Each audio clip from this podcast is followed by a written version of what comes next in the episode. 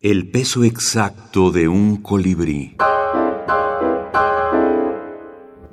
Minificción norteamericana.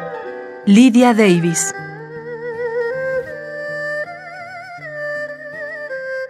El momento más feliz. Si le preguntas cuál es el cuento favorito de su autoría, ella vacilaría durante un largo rato y luego diría que quizás sea este cuento que leyó una vez en un libro. Un maestro de inglés en China preguntó a su alumno chino cuál era el momento más feliz de su vida. El alumno vaciló durante un largo rato.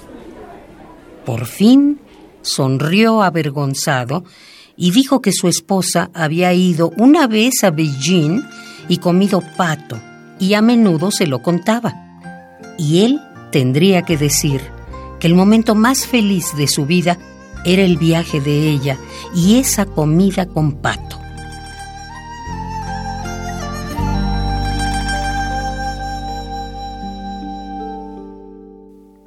Lydia Davis, 150 cuentos cortos, antología personal, Almadía, 2019. Mauricio Montiel Figueiras, escritor.